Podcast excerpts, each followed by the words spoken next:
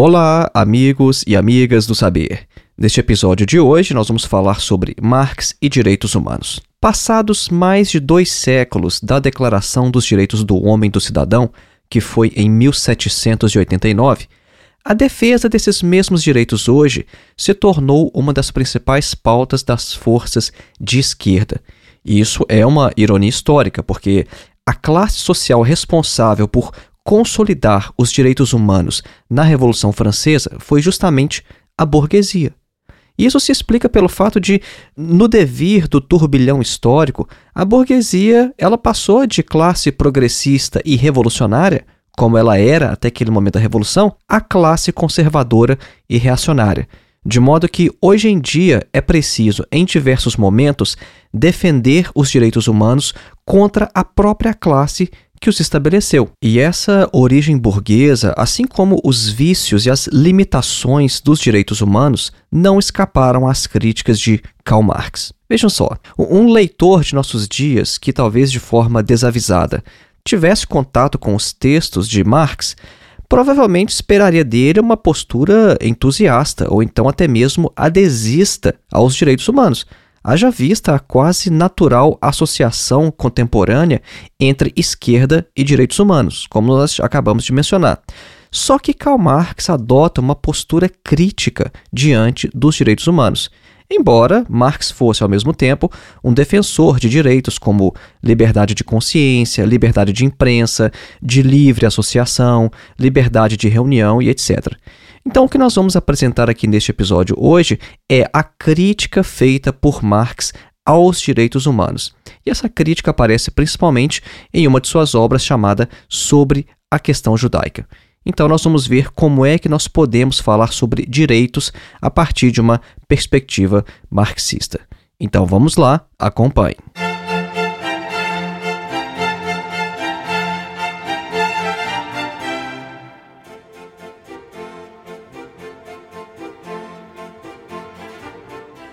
Antes de iniciar, um breve recado.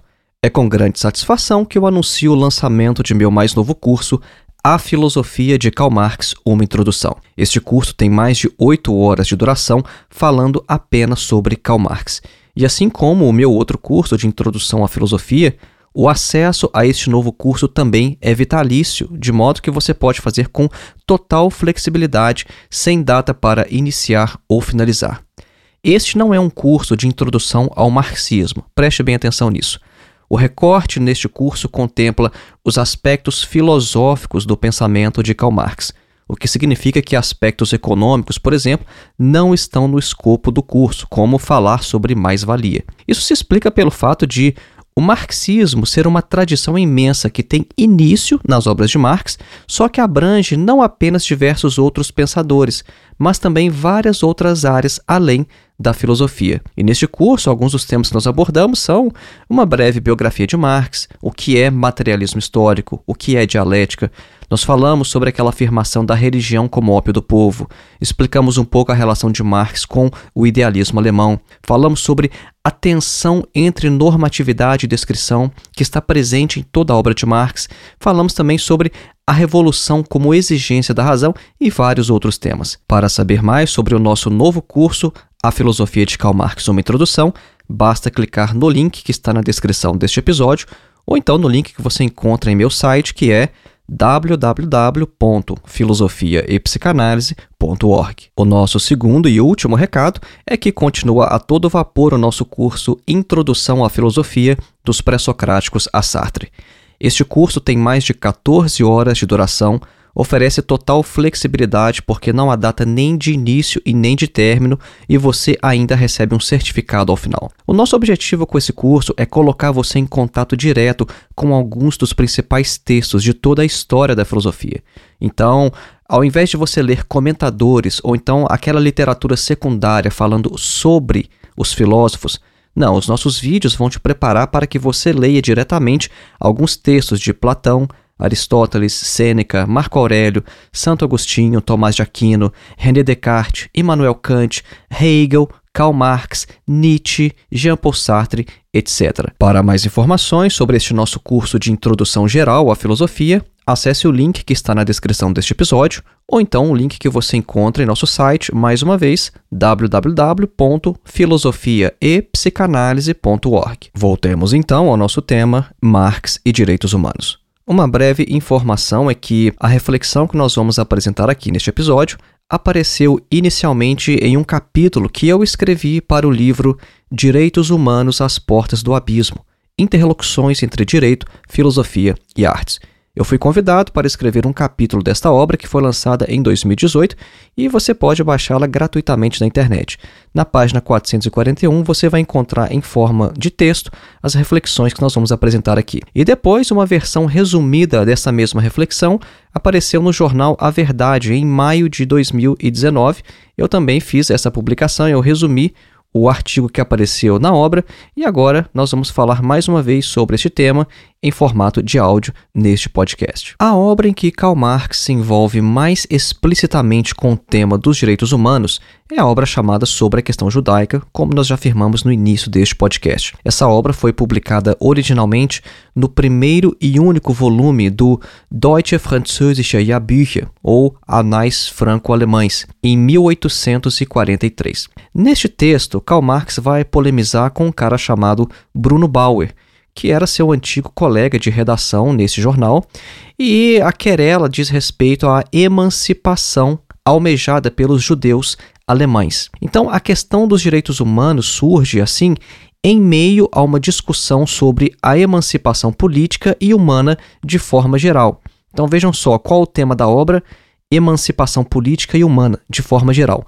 E no meio dessa discussão é que vai aparecer a reflexão de Marx sobre os direitos humanos. Então não é um texto que vai discutir diretamente que tem como ponto principal os direitos humanos. O ponto principal da obra é outro, mas ali na obra a gente vai encontrar essa reflexão. Bom, e o que é os direitos humanos? Por que, que isso apareceu nesta obra?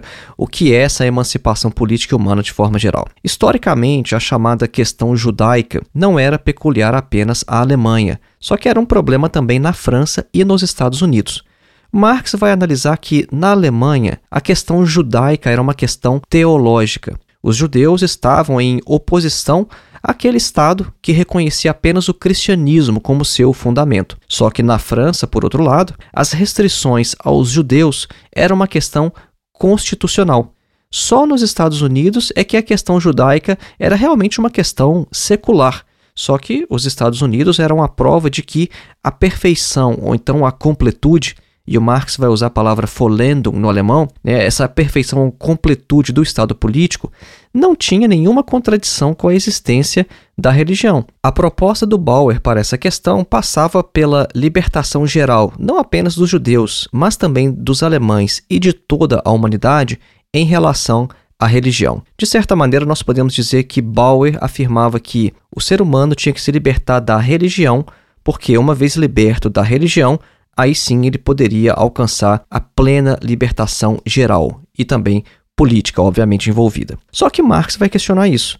Marx vai pensar o seguinte: olha, como efetivar uma emancipação política completa da religião que não fosse meramente teológica, porque a emancipação política não poderia ser reduzida à emancipação teológica. A questão para Marx é a seguinte: a emancipação política não pode ser reduzida à mera emancipação teológica. E esta emancipação teológica não é nem tampouco a forma mais avançada de emancipação. Isso é, a emancipação teológica para Marx é apenas a forma final da emancipação humana dentro da presente ordem mundial. Então, um Estado emancipado não implicaria por si em cidadãos emancipados. Vejam só, você emancipa o Estado, isso não quer dizer que um Estado emancipado vai gerar cidadãos emancipados, porque para Marx, o Estado pode ser livre sem que o próprio homem seja livre. É por isso que, ao contrário de Bruno Bauer, o Marx apoiava a emancipação política dos judeus sem que os judeus renunciassem à sua religião. Porque o Marx pensava o seguinte: olha, as religiões somente poderiam se extinguir junto com a miséria real contra a qual protestavam. Então, dentro dessa discussão sobre emancipação geral, a questão vai se tornar então de emancipação secular e humana. E é nesse contexto que Marx vai analisar os direitos do homem e do cidadão promulgados na França. Então, essa breve introdução que a gente deu até aqui neste momento é para mostrar como que o tema dos direitos humanos vai aparecer nessa obra chamada Sobre a Questão Judaica. E agora é interessante também chamar atenção para o seguinte: para a questão de Marx com a religião. Porque muitos indivíduos ainda hoje pensam que um dos principais inimigos da classe trabalhadora é a religião. E não era isso que Marx pensava. Marx não pensava em tentar eliminar a religião por decreto, por exemplo. Então, quando você ouve alguns indivíduos falando que o socialismo, o comunismo é contra a religião, é inimigo do cristianismo, quer perseguir cristãos devido à sua fé, isso é pura bobagem. Nós encontramos de ponta a ponta na obra de Marx essa posição de que a religião, como aparece na religião organizada, ela é produto da miséria social dos homens, ela é produto da alienação. E como é que você muda essa questão? Bom, você muda as condições sociais e espera que a religião suma por si mesma. Você simplesmente tem que esperar que a religião desapareça. Mas em momento algum Marx é a favor de perseguir religiões, perseguir cristãos por causa de sua fé. Então, esses relatos que a gente escuta às vezes, ah, na União Soviética havia perseguição religiosa, isso não tem nada a ver com o marxismo. O que aconteceu no caso da União Soviética é que os brancos se aliavam à Igreja Ortodoxa, então a Igreja Ortodoxa cumpriu um papel político. Eles não eram combatidos porque eram cristãos, não, mas porque eram reacionários, porque estavam do lado do czar. Não tem nada a ver com fé. Marx vai começar então a falar sobre os direitos do homem. Só que quando ele fala direitos do homem, ele é bem específico. Ele vai dizer que estes são os direitos do homem burguês. Então vejam só, os direitos do homem, ou então os chamados direitos humanos, são distintos dos direitos do cidadão. Preste bem atenção nessa distinção. Uma coisa é falar dos direitos do homem, outra coisa é falar dos direitos do cidadão. O homem, enquanto ser humano, é uma coisa, o cidadão é outra. Só que Marx vai se perguntar então: quem é este homem que é distinto do cidadão? Este homem, este ser humano, é o membro da sociedade civil. E por que é que o membro da sociedade civil é chamado de homem, de homem em si? E por que os seus direitos são chamados direitos humanos?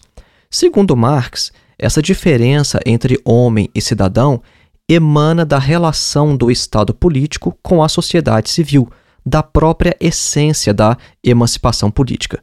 Os direitos humanos em relação aos direitos do cidadão não são nada mais que os direitos dos membros da sociedade civil, isso é, dos homens egoístas, separados dos outros homens e da totalidade da sociedade. O direito à liberdade, por exemplo, né? Vamos trabalhar com exemplos agora para deixar a questão mais clara. O direito à liberdade, por exemplo, é índice deste egoísmo e deste isolamento do homem em si. O artigo 6 da Declaração dos Direitos do Homem e do Cidadão menciona a liberdade entre os direitos naturais e imprescritíveis. Só que esse direito seria, segundo o texto de 1791, abre aspas, o poder de fazer tudo o que não cause danos a um outro. Fecha aspas.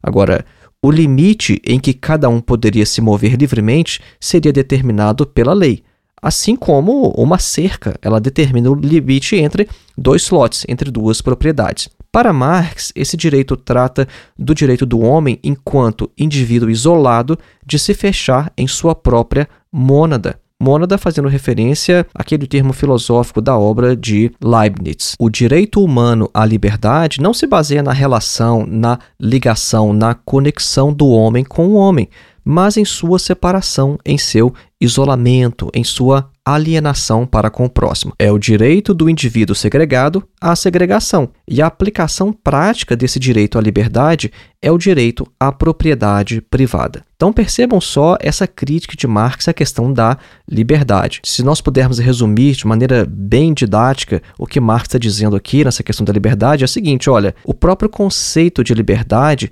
considera o indivíduo como isolado, o indivíduo como segregado, não estando em relação com os outros, e a aplicação prática disso é o direito à propriedade privada. Então, quando se fala em liberdade nos direitos humanos, O objetivo, no final das contas, é falar de liberdade à propriedade privada. Marx segue adiante e vai examinar também os direitos à igualdade e à segurança. Ele vai dizer: olha, a igualdade, em seu sentido não político, seria aqui nada mais que a igualdade de liberdade, daquela liberdade que a gente acabou de explicar. Isso é, a liberdade de que cada homem tem o direito, enquanto tal, de ser considerado em sua mônada, isso é, fechado, isolado dos outros. E a segurança, por sua vez, vai ser para Marx o mais alto conceito da sociedade civil, que é o de polícia.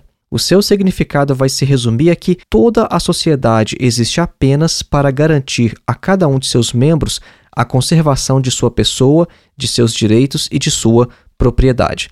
Então ele vai dizer: olha, esse conceito de segurança da sociedade civil não supera o egoísmo, mas é apenas mais uma maneira de o afirmar. A crítica de Marx aos direitos humanos é basicamente o seguinte: olha, no final das contas, o homem nos direitos humanos é tomado como uma abstração, como forma pura, sem conteúdo. E isso levou a diversas contradições entre a teoria e a prática dos revolucionários franceses, por exemplo. Porque vejam só, enquanto o direito à segurança era afirmado em teoria como um direito humano, o que aconteceu durante a Revolução é que a violação ao sigilo de correspondência era colocada abertamente na ordem do dia. Enquanto, por um lado, a liberdade ilimitada de imprensa em decorrência dos direitos humanos era afirmada também na teoria, ela era completamente negada quando comprometia a liberdade pública. Então, na prática, o direito humano à liberdade deixava de ser um direito tão logo ele entrava em conflito com a vida política, enquanto que, na teoria, a vida política era apenas um meio para a garantia dos direitos humanos. E ainda na Revolução Francesa, os jacobinos desnudaram esse antagonismo entre direito de propriedade e direito à existência. E Babeuf explorou o abismo escancarado entre o ideal republicano de igualdade e as forças suscetíveis de realizá-lo. Então, com a Revolução Francesa, o homem não se libertou da religião. Ele obteve a liberdade religiosa. Com a Revolução Francesa, o homem não se libertou da propriedade. Ele obteve a liberdade a ter propriedade. Então, de maneira geral, a crítica de Marx aos direitos humanos de uma perspectiva teórica é, em resumo, uma crítica à vida material capitalista, atomizada e egoísta. Como nós afirmamos no início deste episódio, nós ainda vamos explicar um pouco melhor por que Marx critica os direitos humanos porque no final das contas isso pode levar a uma grande confusão. Como assim? Então Marx é contra os direitos humanos? Não, nós já afirmamos logo no início, dando um resumo do que nós vamos dizer, que Marx é a favor de diversas liberdades, de diversos direitos. Mas a questão aqui são os direitos humanos como eles aparecem formulados em 1789 na Declaração dos Direitos do Homem e do Cidadão. Nós vamos explicar melhor isso logo após a nossa breve pausa musical, a fim de que você consiga assimilar o conteúdo apresentado até o momento. Nós vamos ouvir uma música de Vivaldi, o Concerto em Dó Maior para Oboé e Orquestra.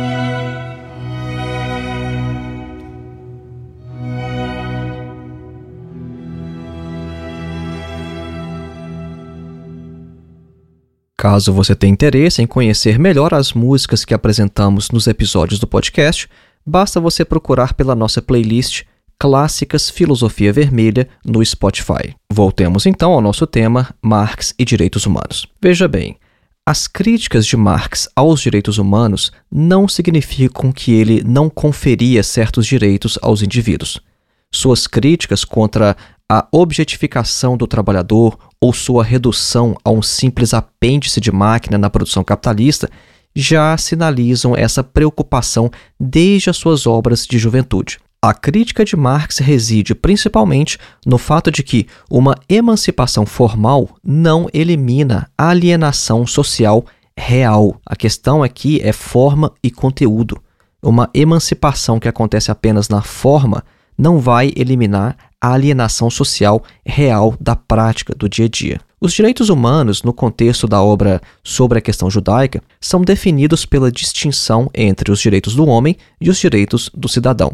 Nós já chamamos atenção para este fato. É muito importante compreender o que são direitos do homem e o que são direitos do cidadão. O que estava em jogo não eram os direitos humanos em geral, mas apenas neste sentido mais restrito. Marx não era contra direitos específicos, tais como liberdade de associação, liberdade de imprensa ou então liberdade política, até mesmo pelo fato de sempre ter considerado esses direitos como pressupostos necessários para um movimento revolucionário. O que Marx critica, ao contrário, é o fato de os direitos humanos serem utilizados como argumento para limitar os direitos do cidadão, considerando estes apenas como meios subordinados à garantia de direitos apolíticos. E um fato histórico revela na prática essa divisão entre direitos do homem e direitos do cidadão, de que Marx fala. Vejam só, a mesma Assembleia Nacional que promulgou a Declaração dos Direitos do Homem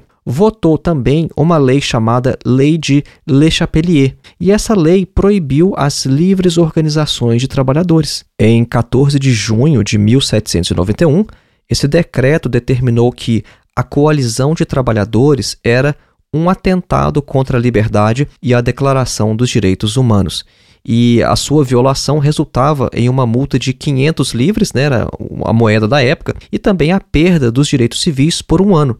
Essa lei visava, segundo Marx, controlar de forma policialesca a concorrência entre capital e trabalho dentro de limites confortáveis para o capital. Então vejam só que absurdo. A mesma Assembleia Nacional que promulgou a Declaração dos Direitos do Homem, ela também votou uma lei que era contra as livres organizações de trabalhadores. Então, com isso, eles conseguiam deixar a coisa sob controle a favor do capital. Agora nós já começamos a perceber o que de fato Marx está criticando nos chamados direitos humanos. Porque é o seguinte: se os direitos humanos se limitarem à noção de igualdade de direitos, então não se pode expressar nenhuma objeção às relações de mercado como se fossem um contrato livre entre livres possuidores de mercadorias. Este livre contrato, na verdade, é perfeitamente compatível com a exploração. E apenas a luta social pode colocar limites, por exemplo, à duração da jornada de trabalho. O que isso quer dizer então? Quer dizer que, por exemplo, a exploração do trabalhador não pode ser abolida e nem ao menos regulada invocando-se os direitos do homem. Não, porque esses direitos do homem, ao contrário, eles justificam, explicam e fornecem uma razão à exploração, devido ao seu princípio de uso livre da propriedade e da igualdade das partes contratantes. Isso é, em teoria, né, nessa abstração, o capitalista e o trabalhador é a mesma coisa. Quando eles estão numa relação real de exploração, eles são vistos, na verdade, de maneira abstrata pelos direitos do homem, como duas partes livres que estão fazendo negócios livremente. E a questão não é bem assim. Marx afirma que entre direitos iguais decide a força, a violência. Vejam só que importante, hein? É, essa é uma reflexão genial de Karl Marx. Entre direitos iguais decide a força, a violência. Bom, quando você tem direito contra direito, como é que você define a questão? É na força, é na violência. Então, se você acha que o capitalista ele tem o mesmo direito que o trabalhador e vice-versa, como é que você resolve a questão? Como é que você resolve a querela? Como é que você resolve uma luta por maiores salários ou por redução da jornada? Bom, através da força da violência. Isso nem sempre quer dizer a violência física, tá? Às vezes, essa força violência é unicamente uma greve. Então, a duração do dia de trabalho se apresenta na história da produção capitalista como uma luta entre a classe dos capitalistas e a classe dos trabalhadores. Agora, se o que está colocado é direito contra direito, no sentido de que tanto o trabalhador quanto o capitalista são livres para negociar igualmente, livremente, a duração da jornada, vai vencer o mais forte. E muitas vezes o mais forte é o capitalista, porque ele tem o dinheiro, ele tem a fábrica, ele é dono dos meios de produção, então na maioria das vezes ele vence. Então, a crítica de Marx à abstração, a essa abstração dos direitos humanos, leva à conclusão de que a emancipação política, ela tem que levar à emancipação social. As limitações dos direitos do homem apontadas por Marx não os vão tornar nulos, né, ou sem importância. Isso é, quando Marx critica os direitos humanos, ele não vai dizer que, bom, então não importa nenhum direito. Não é isso que Marx está dizendo. Em sua outra obra, Crítica ao Programa de Gotha, por exemplo, Marx repete constantemente algumas palavras como sufrágio universal, direito à livre reunião e associação, liberdade de imprensa, educação pública sem intervenção estatal e várias outras coisas.